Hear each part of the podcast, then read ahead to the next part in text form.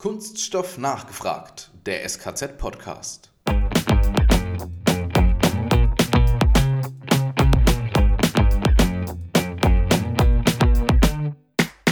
Und zum Zweiten ist Digitalisierung für mich, äh, also ich komme auch ganz stark aus der Prozessebene, auch immer eine Prozessverbesserung. Das heißt, nur weil ich irgendwas, was ich heute vielleicht noch analog mache, äh, morgen digital mache, ist es für mich nicht Digitalisierung. Also eine Digitalisierung sollte mit dem Zweck einhergehen, dass ich wirklich was verbessere, langfristig wieder damit äh, eben bessere Produkte, qualitativ hochwertiger, schneller an den Kunden liefern zu können, um eben meine Wettbewerbsfähigkeit für die Firma sicherzustellen.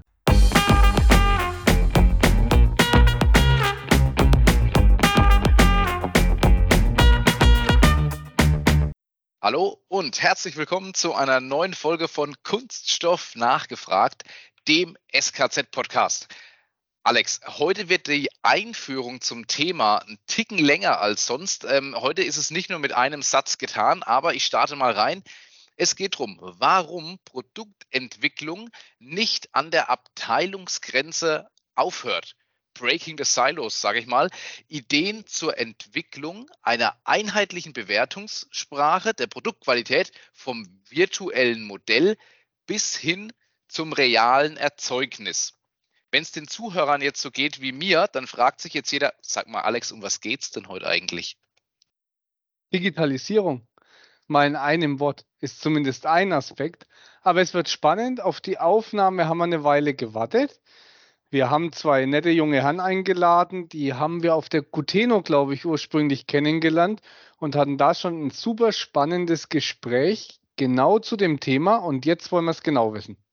Ganz genau so ist es. Und zwar sind die beiden Herren einmal Johannes Mann von der Firma Hexagon. Er ist Director Global Industry Processes und Kai Winter von Volume Graphics. Er ist Business Enablement Manager. Hallo ihr beiden, herzlich willkommen bei Alex und bei mir im Podcast. Hallo. Ja, hi. Schön, dass es final klappt. da sagst du was, ja. das ist wohl richtig. Ähm, Johannes, wir starten einfach mal mit dir. Ähm, wer bist du? Wie hat es dich zu Hexagon verschlagen? Was tust du da jetzt genau im Moment? Ja, also ähm, wie du schon in der Einführung genannt hast, also Johannes Mann mein Name, ich bin bei Hexagon für, ich sag mal, im globalen Industrieprozesse zuständig. Ähm, grundlegend komme ich aus einer, äh, let's say, äh, ganz praktischen Ecke. Also ich bin gelernter Karosseriebauer, bin Handwerker. Mich hat es dann aber über das Maschinenbaustudium in den Bereich Konstruktion und Entwicklung getragen, von einem äh, Tier 1-Zulieferer im Bereich ähm, Antriebsstrang.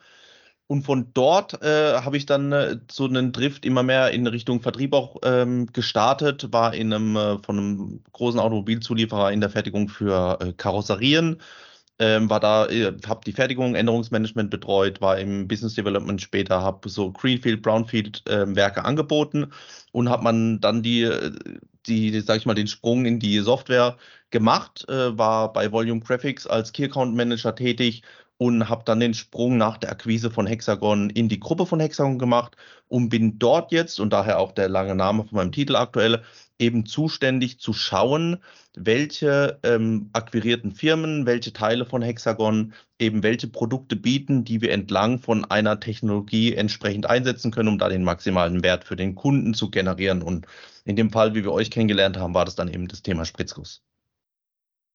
Dann gebe ich gleich mal an den Kai weiter. Enablement, Kai, wir am SKZ sind ja auch Wegbereiter. Welche Wege bereitest du denn so? Das ist äh, ein guter Einstieg. Also Kunststoffe begleiten mich schon seit Beginn meiner beruflichen Laufbahn. Also passt der Podcast und ihr eigentlich ja wie die Faust aufs Auge für mich. Angefangen hat alles mit der Kunststofftechnik, ähm, vor allem dem Spritzguss und da vor allem mit der Simulation des Prozesses. Ähm, über diese rein virtuelle Vorhersage von Performance und Verhalten, Materialien und Bauteilen äh, bin ich dann mit meinem Wechsel zu Volume Graphics oder kam dann auch mit meinem Wechsel zu Volume Graphics die Komponente Realität, ja, vor allem Digitalisierung und dann auch das Thema Messtechnik dazu. Jetzt ist das Thema Kunststoffe immer noch sehr präsent bei mir, wenn aber auch nicht mehr der komplette Lebensinhalt. Und als Business Enablement Manager ähm, befasse ich mich vor allem mit der technischen Integration von Produkten, von Softwareprodukten. Das heißt, wie wir ja durch die Kollaboration des Verknüpfens von einzelnen Softwarelösungen ähm, und oder auch Gruppen oder Abteilungen einfach einen Mehrwert generieren können für den Kunden, für die Nutzer. Und ähm, wie wir jetzt äh, hoffentlich in den nächsten Minuten auch in dem Podcast diskutieren werden, passt äh, dieses Thema der Kollaboration, der technischen Integration ähm, ganz hervorragend in die Welt der Kunststoffe. Aber machen wir mal den Bogen nochmal zu Hexagon. Johannes, du beschäftigst dich mit den Akquisitionen. Da hat Hexagon in den letzten Jahren ja einige getätigt. Wie trägt es zu unserem Thema heute bei? Ähm, ja, also um das äh, auch richtig hinzurücken, also ich be beschäftige mich nicht mit Akquisitionen direkt, also ich bin nicht Teil von einem MA-Team zum Beispiel, sondern mir geht es mehr darum, ähm, zu schauen, welche Produkte aus den Portfolios der entsprechenden Firmen, die eben in, He zu Hexagon, zur Gruppe dazugehören, beitragen. Hm, für mich ist es ganz interessant. Also Hexagon hat ja den, äh, den, den, großen Vorteil, wir haben ja einmal Komponenten aus dem Bereich Hardware, aber auch ganz viele Softwarekomponenten. Und die versuchen wir generell so entlang am Produktlebenszyklus zu positionieren. Wir sagen dazu bei uns, wenn man auf der Messe ist, jetzt zur Control, wird man es wieder sehen nächste Woche, Design, Make, Inspect, also wirklich ganz früh die Idee, äh, wie kriegen wir das gefasst in eine Konstruktion, wie unterstützen wir den Kunden beim Herstellen, was unter dem Make-Tag läuft und dann auch, wie stellen wir sicher, dass die Fertigung optimal läuft und aus diesen Inspektionsinformationen, was unter Inspect läuft, wieder Rückschlüsse zu ziehen auf die Herstellung neuer Produkte oder eben die Fertigung zu optimieren. Was ich gerade angeschnitten habe, Thema Software und Hardware, ist, was man da immer, sage ich mal, berücksichtigen muss und, und was ganz wichtig ist, ist, dass die größten Mehrwerte für die Industrie und die Herausforderungen, die sie haben, auch auf makroskopischer Ebene, eben zu beachten ist, dass ich eigentlich die Daten von Realität und der virtuellen Welt fusionieren möchte. Das heißt, wenn ich zum Beispiel mit einem, mit einem Scanner Daten erfasse, ähm, dann habe ich ja das echte Bauteil digitalisiert, habe es im virtuellen Raum verfügbar und dann habe ich da die Riesenchance eben mit den ganzen Tools, die da gibt's, äh, die es gibt in der, in der Softwarewelt, die anzureichern, äh, die Informationen zu ergänzen, Fehler zu verbessern, auszumerzen und dann eben wieder über die entsprechenden Prozesse, in unserem Fall jetzt Spritzguss, aber geht auch Zerspannung oder ähnliches, was eben der beste Ansatz ist, der realen Welt wieder zurückzugeben, aber in einer, in einer besseren Qualität und mit einem höheren Nutzen für den Kunden. Welche Rolle übernimmt jetzt in diesem ganzen Konstrukt dann Volume Graphics und bei diesem Ansatz? Also VG Volume Graphics ist äh, erstmal ein Hersteller von Software zur Analyse von Daten aus der industriellen Computertomographie. Zerstörungsfreie Untersuchung von Bauteilen, damit haben die meisten Zuhörer wahrscheinlich schon mal ähm, Berührungspunkte gehabt.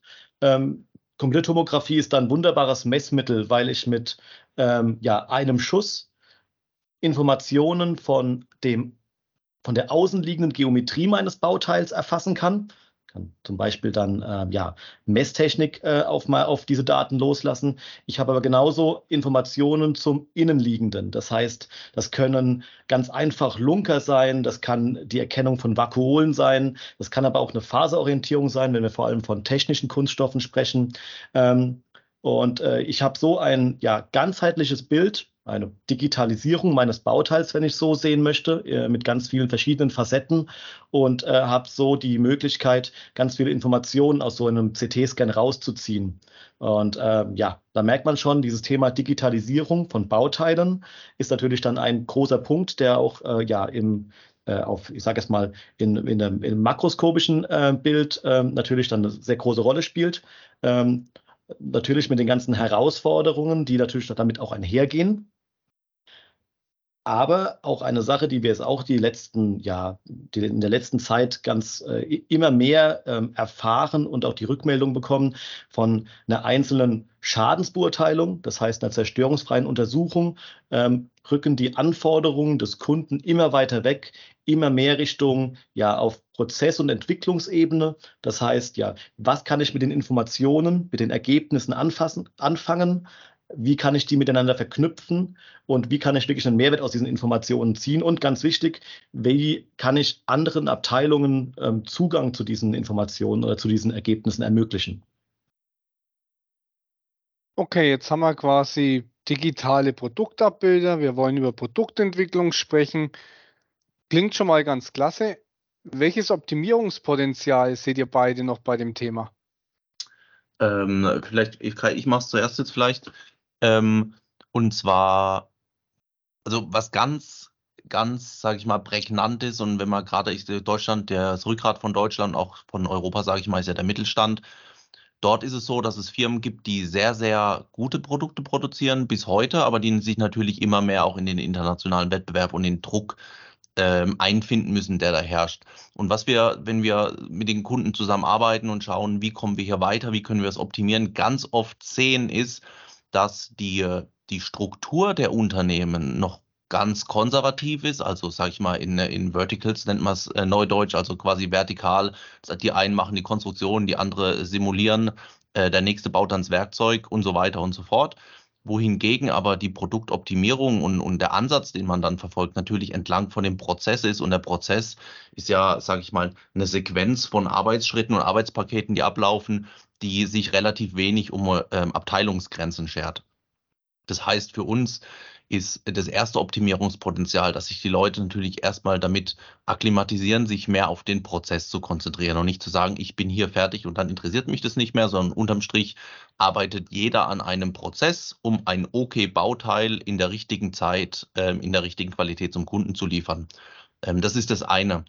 Dazu gibt es bestehende Werkzeuge, die sehr, sehr gut dazu schon sind, die aber nicht optimal genutzt werden. Es, das Thema PMI zum Beispiel an einem CAD-Modell wird jedem geläufig sein. Das ist aber was, was erst jetzt nach und nach Anwendung findet ähm, und dadurch natürlich, ähm, um aus Kais Titel das Enablement rauszunehmen, es einfach es möglich macht, äh, dass äh, Leute mehr kollaborieren entlang vom Prozess. Das, das Zweite ist natürlich das Thema Plattformen. Kai hat es schon angerissen, auch eben gerade. Plattformen werden daher immer wichtiger, da, dadurch, dass wir ein äh, historisch gewachsenes Unternehmen war, vielleicht vertikal zu 100 Prozent integriert, war an einem Standort. Ich konnte aus der Tür rauslaufen, in die nächste Tür rein und habe dann mit anderen Abteilungen gesprochen. Ja, hat sich vielleicht beim Mittagessen gesehen, man war immer abgestimmt und dadurch sind eben die Prozesse effizient abgelaufen, trotz dieser äh, Teilung in Abteilungen. Das hat man heute nicht mehr. Und äh, darum ist es umso wichtiger, eben die Informationen, das heißt jetzt mitgeltende Informationen zu einem Bauteil, zu einer Entwicklung, wie auch tatsächlich äh, Modelle wie das CAD oder ein CT-Scan, also ein digitaler Zwilling vom Realbauteil, allen äh, bereitzustellen, am besten in Realtime, sodass man eben dieses gemeinsame Arbeiten, was man früher hatte durch die, sage ich, räumliche Nähe, äh, heute auch wieder hinbekommt, auch wenn zum Beispiel mein Konstrukteur in Indien sitzt, äh, jemand aus einer anderen Abteilung sitzt hier in Deutschland, jemand in Italien, nochmal jemand in den USA und ich dann eben über die Plattform diesen virtuellen Meetingraum schaffe, um eben die, die Effizienzen wieder zu generieren, die ich früher hatte. Also quasi keine Abteilungsgrenzen, sondern ein komplett übergreifendes Zusammenarbeiten, das sich rein am Prozess orientiert. Genau, also so, so kann man es tatsächlich zusammenfassen. Ähm, natürlich muss es Abteilungen geben für diese ganzen organisatorischen Abläufe in der Firma, das will ich nicht in Frage stellen.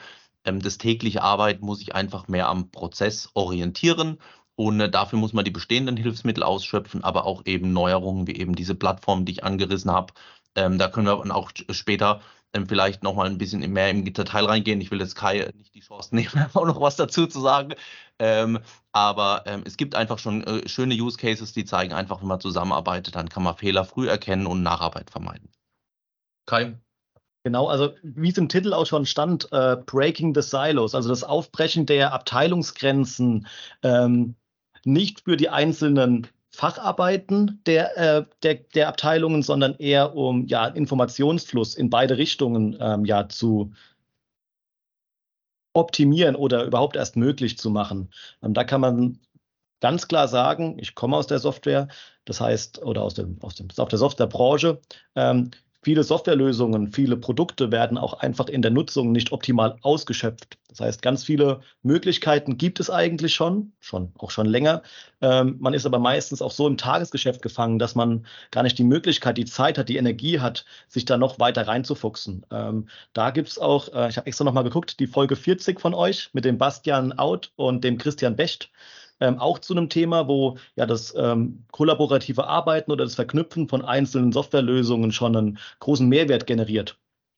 Folge ist, glaube ich, auch schon ein bisschen älter. Das heißt, das ist auch schon länger möglich. Ähm, man muss manchmal ein bisschen halt die Leute in die richtige Richtung ähm, ja, ziehen, schubsen, Ähm, und dann ähm, entstehen da plötzlich aus ja, bestehenden Prozessen, aus bestehenden Softwarelösungen, die schon etabliert sind, plötzlich ganz neue Möglichkeiten und es tun sich Türen auf, ja, mit denen man einen großen äh, Vorteil im Markt sich erarbeiten kann oder einfach einen Mehrwert generieren kann für sich selbst. Jetzt hast du gerade was angesprochen oder ihr beide habt was angesprochen und zwar diese ähm, kollaborative Zusammenarbeit. Und ähm, Johannes, du hattest zum Beispiel äh, das sehr schön genannt. Man hat sich früher eben oft getroffen irgendwo, äh, ob es bei einer Kaffeemaschine war oder äh, ob es beim Mittagessen war und ähnliches. Wenn ich natürlich weltweit vernetzt bin, ist es schwieriger, äh, beziehungsweise auch in Zeiten von Homeoffice muss ich mich oftmals in vielen Unternehmen dann doch schon sehr, sehr gut absprechen, damit ich da den oder diejenige mal noch an der Kaffeemaschine oder beim Mittagessen treffe. Heißt für mich im Umkehrschluss, und woraus will ich, worauf will ich eigentlich raus? Es braucht zwangsläufig dann auch, und wir kommen wieder zum äh, Einstiegspunkt, die Digitalisierung. Jetzt ist meine Frage an euch. Ihr habt, wie gesagt, dieses Software-Thema und ihr seid generell sehr, sehr stark ja in diesem ganzen digitalen Bereich unterwegs.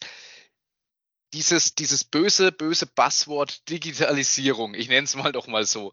Ähm, woran hakt es eurer Meinung nach in der Kunststoffbranche, damit die Digitalisierung nicht weiter vorangeht?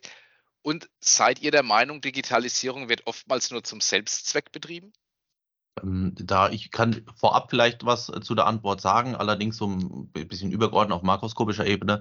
Ich glaube, das Wort Digitalisierung ist schon äh, ganz schön ausgetreten und hat vielen äh, KMUs jetzt gerade auch die Angst gemacht, dass sich das für sie anfühlt, als würde es ihr komplettes Daily Business disruptieren. Ja, also heißt, wenn ich heute Dis äh, Digitalisierung machen möchte, dann muss ich alles, was ich gestern gemacht habe, über den Haufen werfen. Und ich glaube, ähm, daher schrecken viele zurück ähm, in, in generell in, in der Industrie. Ähm, und zum Zweiten ähm, ist Digitalisierung für mich, äh, also ich komme auch ganz stark aus der Prozessebene, ähm, auch immer eine Prozessverbesserung. Das heißt, nur weil ich irgendwas, was ich heute vielleicht noch analog mache, äh, morgen digital mache, ist es für mich nicht Digitalisierung. Also eine Digitalisierung sollte mit dem Zweck einhergehen, dass ich wirklich was verbessere, langfristig wieder damit eben bessere Produkte, qualitativ hochwertiger, schneller ähm, an den Kunden liefern zu können, um eben meine Wettbewerbsfähigkeit für die Firma sicherzustellen. Was das jetzt für die Kunststoffindustrie im Genauen heißt, müsste ich an Kai jetzt abgeben, äh, weil ich einfach nicht so tief in der Branche war bisher wieder Kai. Ja, ich glaube, für die Kunststoffbranche ist das eine ganz spannende Sache, weil wir ähm, häufig dieses End-to-End, -End, also von der ersten Idee bis zur Fertigung oder sogar bis zu dem Einbau, ähm, nicht mehr in einer Firma haben, sondern äh, es sind ganz viele einzelne ähm, Zulieferer, ähm, Stakeholder, Firmen, die in, ja, in Zusammenarbeit ähm, agieren müssen. Ähm, und das heißt natürlich auch, dass diese, ja, wir haben von diesen Silos gesprochen, also von diesen Grenzen der Kommunikation, dass sie nicht nur zwischen den einzelnen Fachabteilungen da sind, sondern sogar über die Firmengrenzen hinweg. Das heißt auch natürlich, ähm, eine Konstruktion, ein Werkzeugmacher, eine in der Fertigung, ähm, die müssen viele weitere Grenzen überwinden, als es vielleicht früher der Fall war, als noch alles in einer Firma äh, ja, äh, hergestellt und entwickelt wurde. Dabei muss man natürlich auch sagen, jede dieser Parteien hat, eine, hat eigene KPIs, hat eigene ähm, unterschiedliche Ziele und natürlich auch einen immer leicht anderen Blick auf die Dinge und natürlich auch einen, eins, äh, einen, einen unterschiedlichen, ich sage jetzt mal, Anspruch an die Ergebnisse der Arbeit. Ähm, alle wollen, Johannes hat es schon erwähnt, natürlich ein okay Bauteil ähm, liefern, in bestenfalls einer kurzen Zeit, damit damit auch noch äh, ja, äh, Gewinn erwirtschaftet wird. Aber am Schluss spielt natürlich die ähm, Qualität des Bauteils eine, eine übergeordnete Rolle. Ähm, was man aber sagen muss, jede dieser Parteien, jede dieser Abteilungen spricht äh, meistens aktuell noch eine unterschiedliche Sprache. Das heißt, die haben unterschiedliche Herangehensweisen, ähm, unterschiedliche ähm, Spezifikationen und äh, damit auch immer ein unterschiedliches, ähm, ich sage es mal, Interpretations, ein Interpretationsblick auf die Ergebnisse. Und ähm, ich glaube, da kommen wir wieder so ein bisschen zurück zu dem ähm, eingehenden Thema oder zu dem, äh, ja, zu dem Titel auch. Das heißt, ähm, wir müssen es erstmal schaffen, und das ist die größte Herausforderung dabei, ähm, ja, eine einheitliche Sprache zu definieren, eine einheitliche Produktspezifikation. Ähm, das heißt, ähm, anhand welcher ähm, Informationen, Ergebnisse schaffe ich denn es überhaupt ähm, über den kompletten Produktlebenszyklus die einzelnen Sprachen, die einzelnen Entscheidungen miteinander zu verknüpfen. Und ich glaube, das ist aktuell eine der größten Herausforderungen noch in der Kunststoffbranche.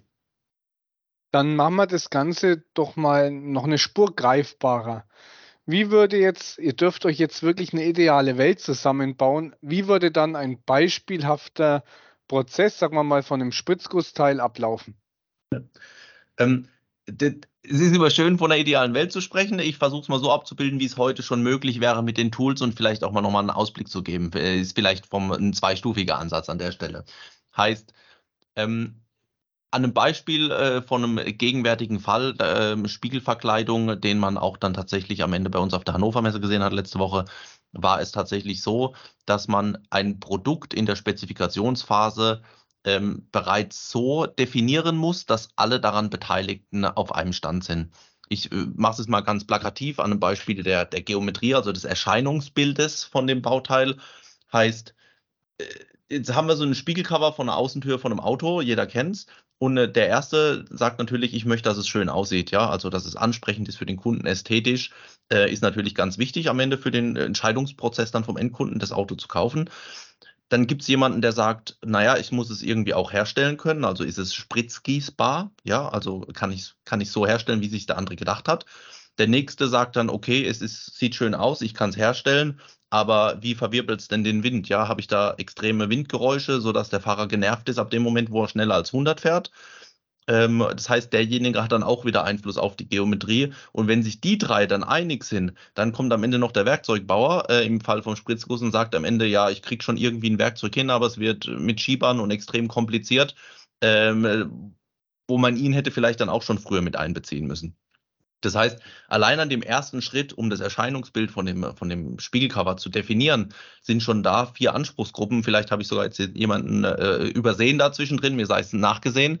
Ähm, aber das ist eben der Punkt, äh, den Kai schon angesprochen hat. Wir brauchen da erstmal einen Weg, wie die Leute sich in, zu jedem Zeitpunkt unterhalten können und die richtigen Informationen haben, dass zur richtigen Hand, äh, zur richtigen Zeit jemand die Hand heben kann. Das heißt, wir würden einmal die Geometrie definieren mit den ganzen Anspruchsgruppen.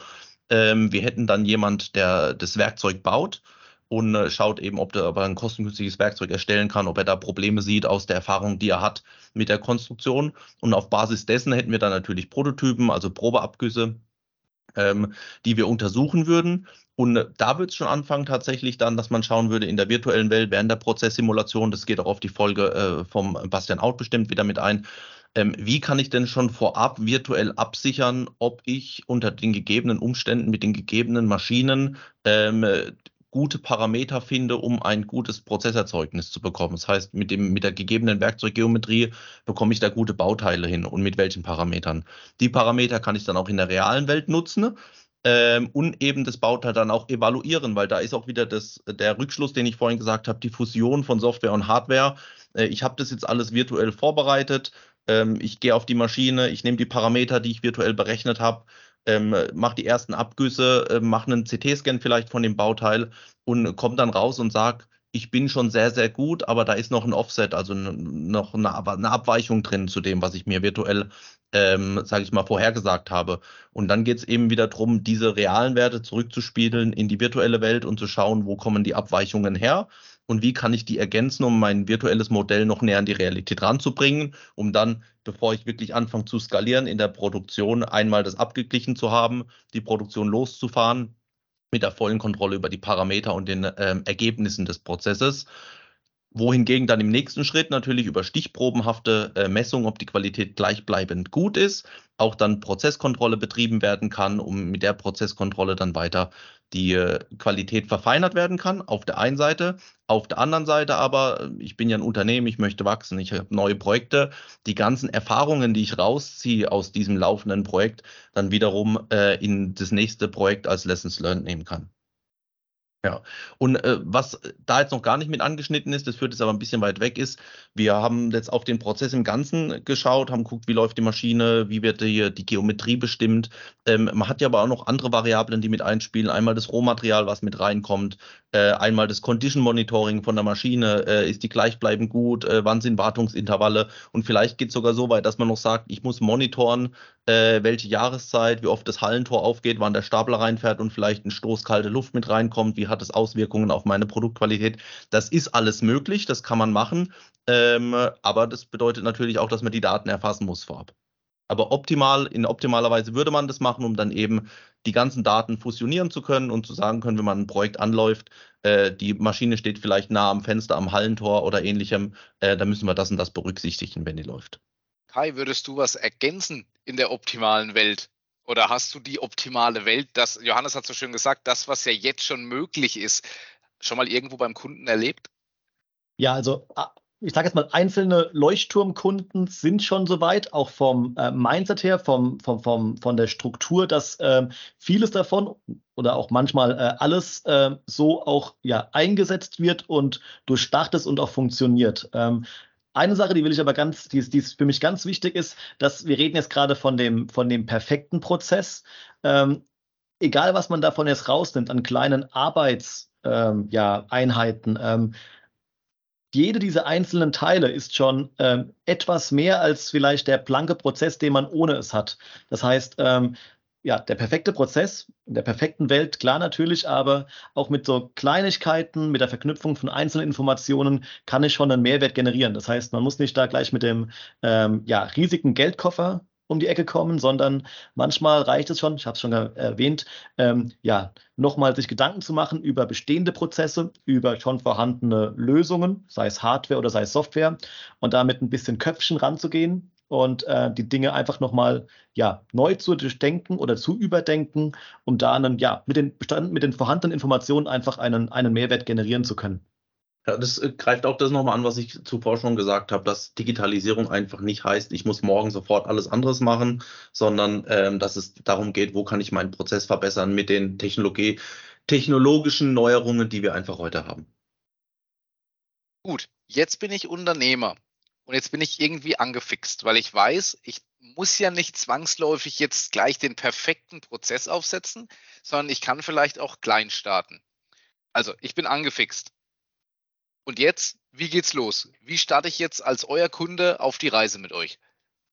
Ja, das ist eine ganz spannende Frage. Ähm, tatsächlich, ich würde sagen, so eine richtige Blaupause dafür gibt's nicht. Ähm, ja, gerade in der Kunststoffbranche ist es natürlich so, dass je nach ähm, Stand des Unternehmens, Größe des Unternehmens, je nach ja, der Phase im Produktlebenszyklus, in der sich der Kunde befindet, ähm, es ganz andere Herausforderungen, ganz andere Ansprüche, ja, ganz andere Ziele gibt. Das heißt, äh, ja, so salopp, so einfach ist die Lösung leider nicht. Wahrscheinlich wären wir dann schon sehr viel weiter, wenn es denn so wäre.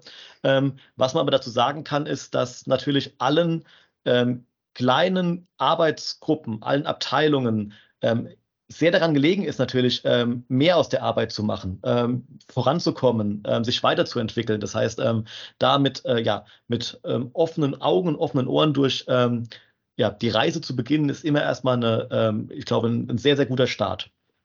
Ja, ähm, und vielleicht, um da mal ein anschauliches Beispiel zu machen, das ist tatsächlich, äh, was, was ich von einem Kunden, äh, gerade äh, kleiner Mittelständler, mitbringen kann. Und zwar, äh, ich habe es vorhin schon angerissen, dass wir viele Mittelständler haben, die sehr, sehr gut äh, produzieren. Das ist, läuft unter dem Hash oft äh, Hidden Champion hier in Deutschland.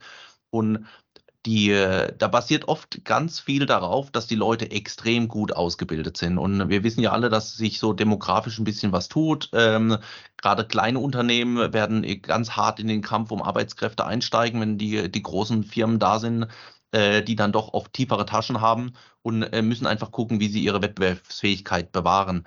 Dann kommen wir in das Punkt, wie digitalisiere ich, um eben die bestehenden Arbeitskräfte optimal zu nutzen ähm, und da weiter produktiv zu bleiben. Und ein gutes Beispiel, was wir da haben, ist das Thema, ich sag mal, Messschieber mit Bluetooth. Das hört sich jetzt ein bisschen trivial an, aber das, äh, das ist schon ein ganz kleiner Einstieg, der sehr viel bringt. Wenn man sich überlegt, dass eine, eine Firma, eine, eine Firma, eine Maschine ähm, Produkte erzeugt und ich die nicht jedes Mal komplett unter eine, eine, Messmaschine lege oder in CT und die vollumfänglich vermesse, sondern ich einfach äh, Checkmaße abnehme mit einem Messschieber, einfach um zu gucken, ob das okay ist. Das wird heute gemacht, das funktioniert auch. Hätte der Messschieber jetzt zum Beispiel Bluetooth und würde damit direkt die statistische Prozesskontrolle füttern, was gar kein Thema ist, ist, ist letztendlich Produkte, die auf dem Markt verfügbar sind, dann hätte ich ohne Mehraufwand schon plötzlich eine Datenbasis, die mir Informationen über meine Maschine gibt. Ja, ähm, selbst wenn die Bauteile alle noch IO sind, was, was ich äh, jedem wünsche, ähm, und ich lieferfähig bin, dann habe ich ja trotzdem Drifts in der Maschine. Und wenn ich dann in der SPC diese Drifts sehe, dann kann ich schon nämlich erst Rückschlüsse schließen, dass vielleicht ins, in der Nachtschicht läuft was nicht so gut oder ähm, in einer gewissen Jahreszeit läuft das nicht so gut oder immer wenn die Maschine kurz vorm Wartungsintervall steht, läuft das nicht so gut. Das heißt, mit einem ganz kleinen Aufwand bekomme ich plötzlich eine, eine Transparenz, die ich vorher gar nicht hatte, die mir vielleicht dazu hilft, meine Prozesse noch robuster zu gestalten.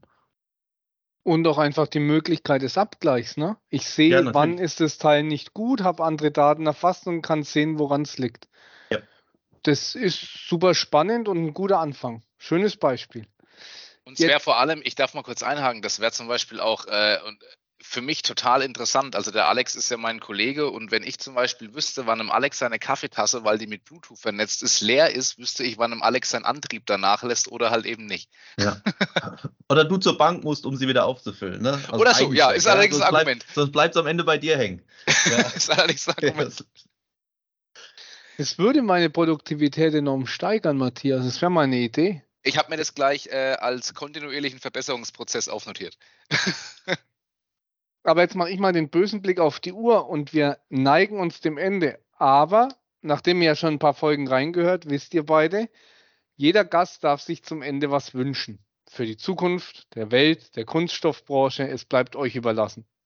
Ich hätte an der Stelle eigentlich was ganz Einfaches. Und zwar, ich habe den Fachkräftemangel angeführt. Ähm, ich selbst komme aus dem Handwerk, habe ich ja eingänglich erwähnt. Ähm, mir liegt da immer arg dran, dass die kleinen Firmen auch weiter ähm, den Rücken gerade halten können bei dem Gegenwind der Globalisierung. Und ich glaube, eine wichtige Sache, die die Firmen machen müssen, ist einfach ehrlich zu sich selbst sein, was die einzelnen Prozesse angeht. Weil wenn alles läuft, dann äh, ist es meistens sehr, sehr gut. Aber das heißt auch, es läuft so gut, dass wahrscheinlich die, äh, die äh, jetzt sage ich mal, die guten äh, Teile des Prozesses die Schwächen verbergen oder covern. Und eigentlich muss man gerade, wenn es gut läuft, sich die Zeit nehmen, um zu schauen, ähm, wo habe ich denn unnötige Laufwege, wo könnte ich denn automatisieren, wo ist es bald, dass mir vielleicht jemand in Rente geht und ich nicht weiß, ob ich jemand Gutes nachbekomme oder so. Also jetzt, wo es gut läuft, noch die Zeit sich nutzen und ganz ehrlich die Prozesse anzuschauen und zu sagen, was ist denn hier nicht so gut und was machen wir jetzt, äh, dass man es angeht, bevor es zu spät ist.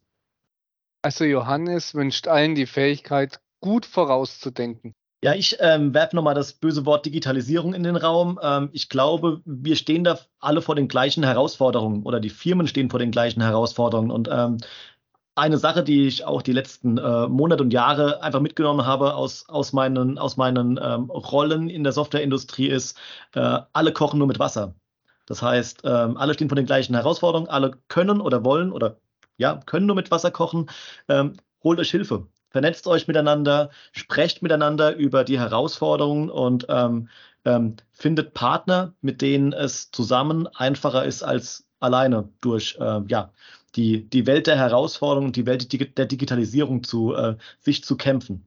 Das finde ich äh, einen, einen äh, beide finde ich sehr gute Wünsche und ich glaube auch der, der Appell, sich einfach, ja, wenn man jetzt sagt, sich professionelle Hilfe zu holen, dann klingt das jetzt eher in eine andere Richtung abdriftend, aber ähm, tatsächlich ist es so, dass, dass äh, ja man sich da glaube ich nicht zu schade sein darf, sich wirklich die Hilfe von professionellen Unternehmen zu holen, die mit diesem ganzen Thema und Business und mit dieser ganzen mit dem ganzen Buzzword Digitalisierung tagtäglich zu tun haben und können das wirklich wie eine Art Lexikon äh, entsprechend klein machen und in kleine fachliche Happen äh, ja, runterbrechen, nenne ich es mal. Kai und Johannes, äh, mit euch verging die Zeit. Äh, wir haben aber auch nichts anderes erwartet. Äh, wie immer, wie im Fluge. Und ich glaube, das war ein sehr schöner Einstieg, äh, auch von dem Thema, warum Produktentwicklung nicht an der Abteilungsgrenze oder ich erweitere es mal, an der Unternehmensgrenze aufhört oder auch aufhören sollte. Das ist super interessant und wir werden eure Kontaktdaten auch zu, den, zu euch selbst und auch zu den beiden Unternehmen definitiv auch wieder unten in den Show Notes dann nochmal vernetzen, sodass sich Interessierte auch entsprechend nochmal mit euch dann kurz schließen können. Hervorragend. Ansonsten, ähm, kann ich nur noch mal sagen, im Namen von Alex und von mir, vielen herzlichen Dank für eure Zeit. Wir freuen uns tierisch, dass es jetzt geklappt hat und äh, wir sehen uns in Persona spätestens wieder auf der nächsten Messe. So machen wir's. Danke für die Einladung. Es war unser inneres Blumenpflücken. Danke euch, macht's gut. Ja, tschüss. Ciao. Ciao. Ja, Alex, und uns beiden, uns bleibt wie immer zum Schluss eigentlich nur noch eins. Kunststoffwissen zur Selbstverteidigung.